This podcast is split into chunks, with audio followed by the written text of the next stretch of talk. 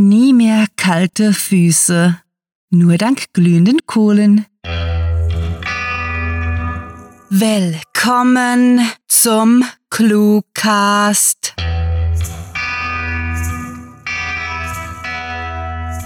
Wir freuen uns, euch eine Führung durch die Clue Großbaustelle anbieten zu dürfen, auf der wir aus Clues neue Kurzgeschichten aufbauen. Bitte beachtet, dass euch nur die auf Patreon verfügbaren Sicherheitshelme ausreichend vor herunterfallenden Bleistiften schützen. Also kauft erst da ein. Oh, schon erledigt? Na dann. Viel Spaß mit der Kurzgeschichte.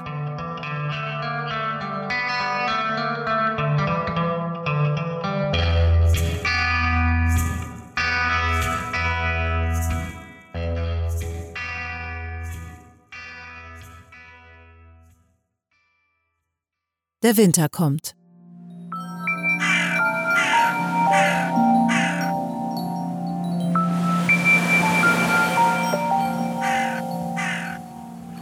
Der Mann erschien aus dem Dunkel auf die Veranda.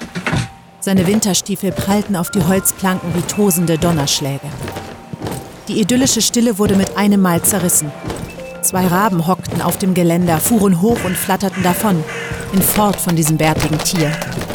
Sinnierend gähnte er, ließ seine Gelenke knacken und beschloss, beim Fischen abermals Fortuna herauszufordern. Seit Tagen zehrte er von dem schmächtigen Böcklein, das ihm in die Falle getrappt war. Es schmeckte fade, so ohne Salz. Trotz seiner kümmerlichen Größe war es zäh wie ein alter Hirsch. Vor ihm breitete sich der friedliche See aus. Über ihm zeigte die kühle Wintersonne ihr fahles Gesicht. Flach stand sie über dem Horizont. Hier oben trafen Welten aufeinander, als hätte sich ein Stück Karibik, eine in Türkis schillernde Lagune in die Berge verirrt. Er hatte in einem Buch vom Urmeer gelesen und stellte es sich so vor. Unberührt, nur mächtiger, grenzenloser. Nun waren die Tropen zur Geisel des Winters geworden, lagen zugefroren brach und erwarteten den nächsten Frühling. Ihm erging es ähnlich. Die Winter waren stets die Zeit des Schlafens, des Rastens und Hütens der Energie. Viel davon hatte er nicht. Also war sorgfältiges Haushalten angesagt. Zu spät. Seine Stimme klang heiser, rau. Er benutzte sie kaum noch. Sein Urgroßvater hatte als Kind einen flüchtigen Blick auf die einstige Hochkultur erhascht. Zu kurz, um daran Geschmack zu finden, zu lange, um den Krieg mit Abgeklärtheit zu ertragen. Des Mannes Glück war, dass die Urgroßmutter den Urgroßvater fand, ehe dieser mit der Flinte alle Sorgen vertrieb. Es hatte wenig gefehlt, haarscharf war der Mann durch seines Ahnen Sorge an der ewigen Leere vorbeigeschrammt. Stattdessen war er direkt ins Leben geworfen worden. Die Ränder des Sees ruhten, die Wellen versiegten in eisigen Krusten. Gemächlich schlug er milchig hartes Wasser von den Seiten seines Pedalos war gedanklich bereits zu Füßen der Berge mit Haken, Leine und Maden in der Nussschale. Hin und wieder fragte er sich, wie sie wohl war, diese Erde seiner Vorfahren. Voller kleiner Wunder. Technik haben die geheißen. Großer Wunder. Medizin haben sie die genannt. Und Gleichgültigkeit. Da waren alle Rädchen in einer Maschinerie gewesen. Rädchen, die so gerne mehr als Rädchen sein wollten. Leider erwuchsen sie aus ihrer Gier zum Mehrsein nicht zu schrauben, deren einziger Zweck es ist, zu verbinden. Nein, sie alle wollten Hämmer sein, mit geringem Verstand, dafür mit Stolz und fixierten Zielen ihren Willen forcieren. Ein Hammer zerstört keine Zivilisation. Doch Hunderte, Tausende, Millionen von ihnen zermürbten sich gegenseitig, ließen den Rest in ihren Splittern ersticken. Der Mann wäre freiwillig Rädchen, böte sich ihm diese Option. Ein Rädchen konnte Sinn im Drehen um sich selbst kreieren und damit andere vorwärts treiben, glaubte er aus vollem Herzen, ohne je ein Rädchen gewesen zu sein. Die Lenkstange des gemütlichen Gefäßes zog wie üblich nach rechts. Er steuerte routiniert dagegen. Es schien ihm zu einfach, die Korrektur zu übertreiben. Zu sehr dies wurde schnell zu sehr das. Der Kurs war im Nu verloren. Die Fische hingegen blieben ihrem Fahrwasser treu widerstanden der wurmigen Verlockung und die Angelschnur war wieder einmal länger als der Faden seiner Geduld. Murrend packte der Mann die Lenkstange, trat in die Pedale und führte seinen Schwan voller Blessuren zurück ans erstarrte Ufer.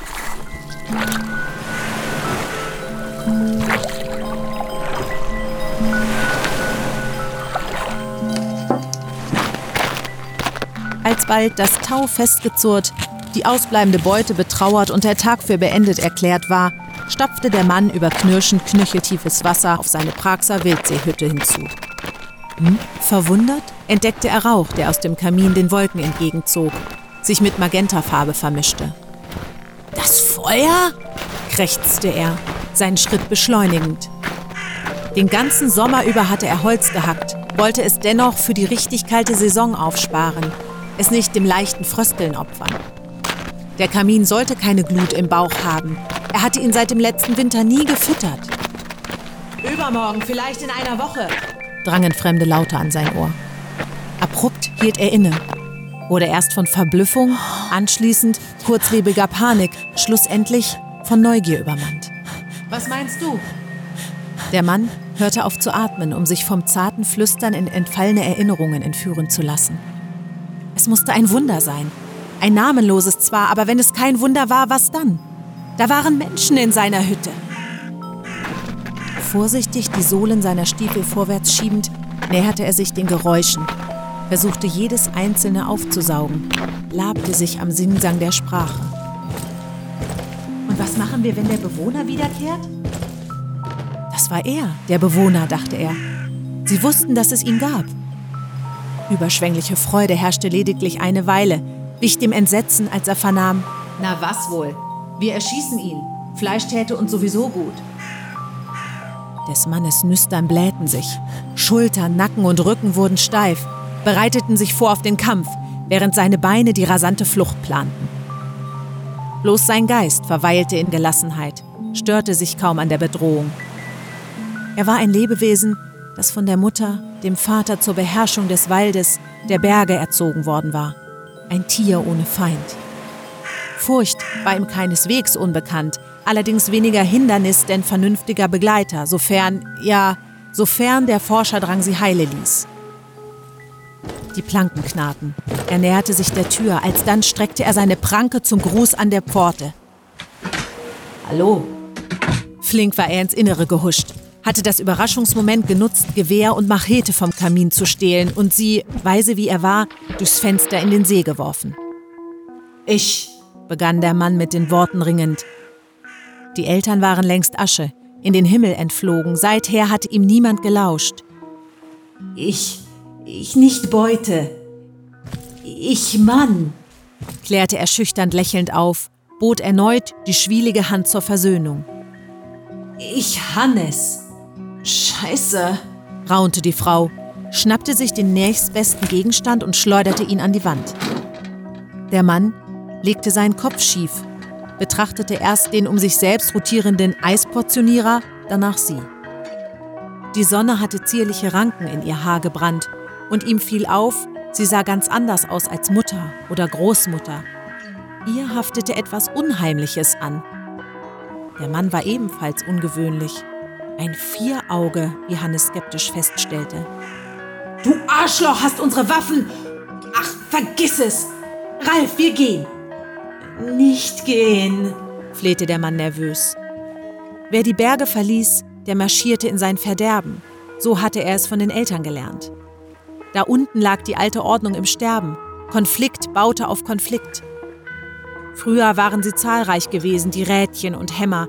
Aber je weniger sie wurden, desto verbitterter, erbarmungsloser wurde ihre Fehde. Denn es waren noch immer zu viele.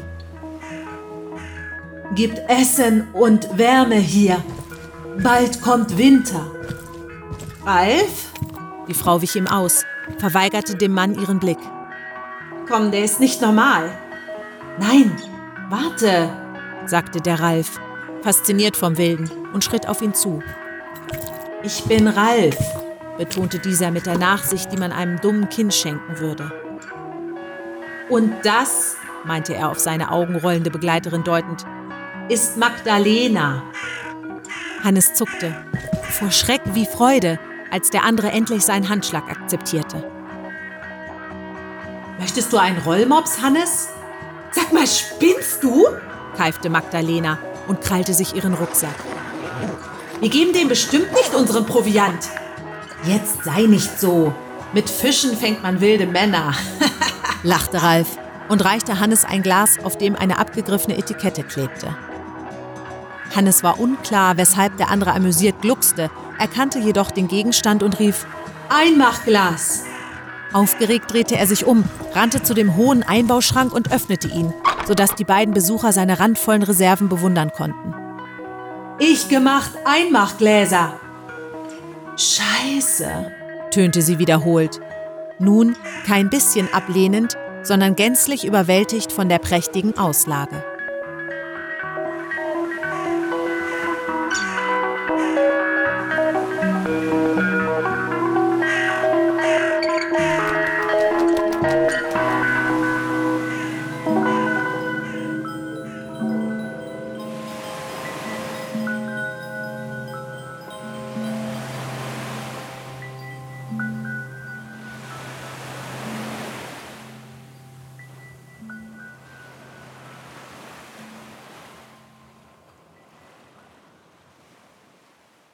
Das war Der Winter kommt, geschrieben von Rahel.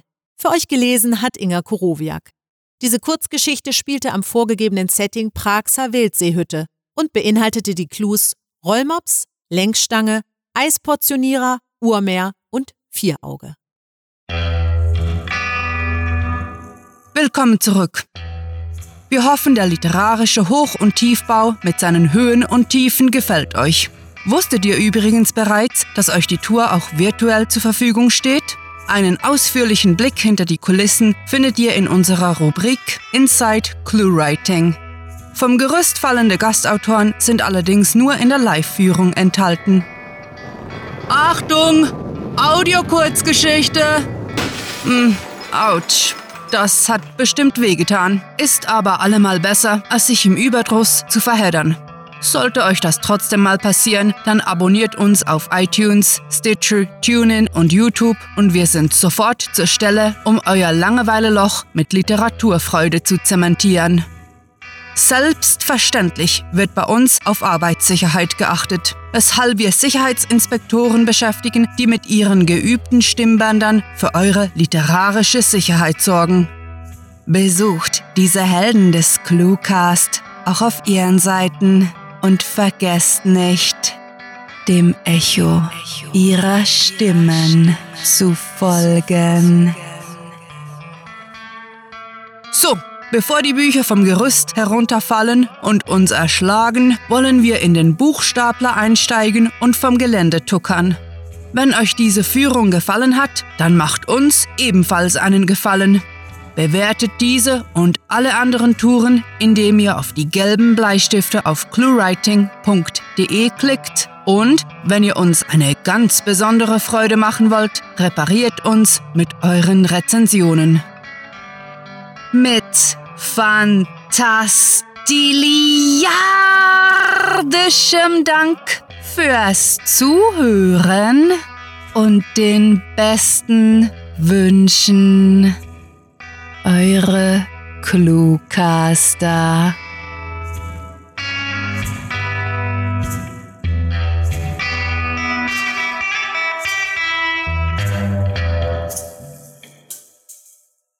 Alpha Foxtrot Tango Zulu. Derjenige von euch, den dieser Aktivierungscode betrifft, weiß Bescheid. Der Cluecast ist eine Produktion der Literaturplattform ClueWriting. Für Feedback, Anregungen, Literatur und weitere Informationen begrüßen wir euch jederzeit auf www.cluewriting.de. Grandiotastischen Dank.